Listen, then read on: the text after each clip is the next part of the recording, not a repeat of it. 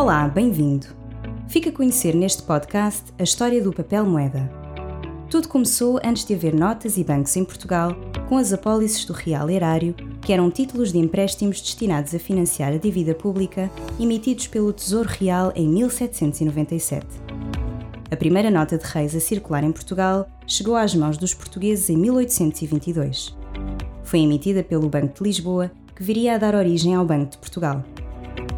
Depois do Banco de Lisboa, vários outros bancos e até entidades não bancárias tornaram-se emissores em Portugal no século XIX. Impressas a uma só cor, sobre fundo branco, as notas da altura eram muito fáceis de imitar, por isso as falsificações eram frequentes.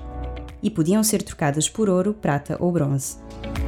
O monopólio da emissão de notas só aconteceu depois de o Banco de Portugal ter assumido a função de banqueiro do Estado e Caixa Geral do Tesouro, já quase no fim do século XIX, em 1891 com a República chegaram os escudos.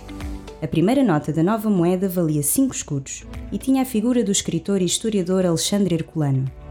Chegou às mãos dos cidadãos em 1914, mas não fez desaparecer logo as notas de reis.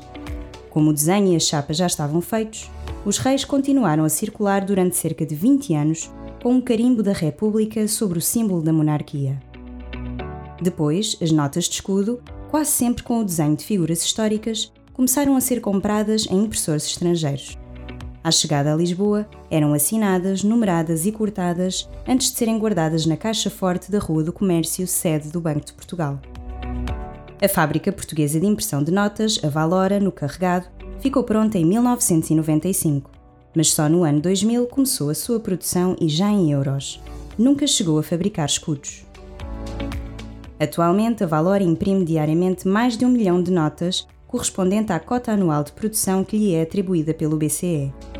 As notas são depois distribuídas em Portugal e noutros países do euro. E talvez não saiba, mas na fábrica do dinheiro portuguesa produzem-se também notas de outras moedas para exportar para países de fora da zona euro. O Banco de Portugal acaba de celebrar 175 anos. Conheça melhor o Banco Central Português em bportugal.pt e visite-nos no Twitter, LinkedIn e Instagram.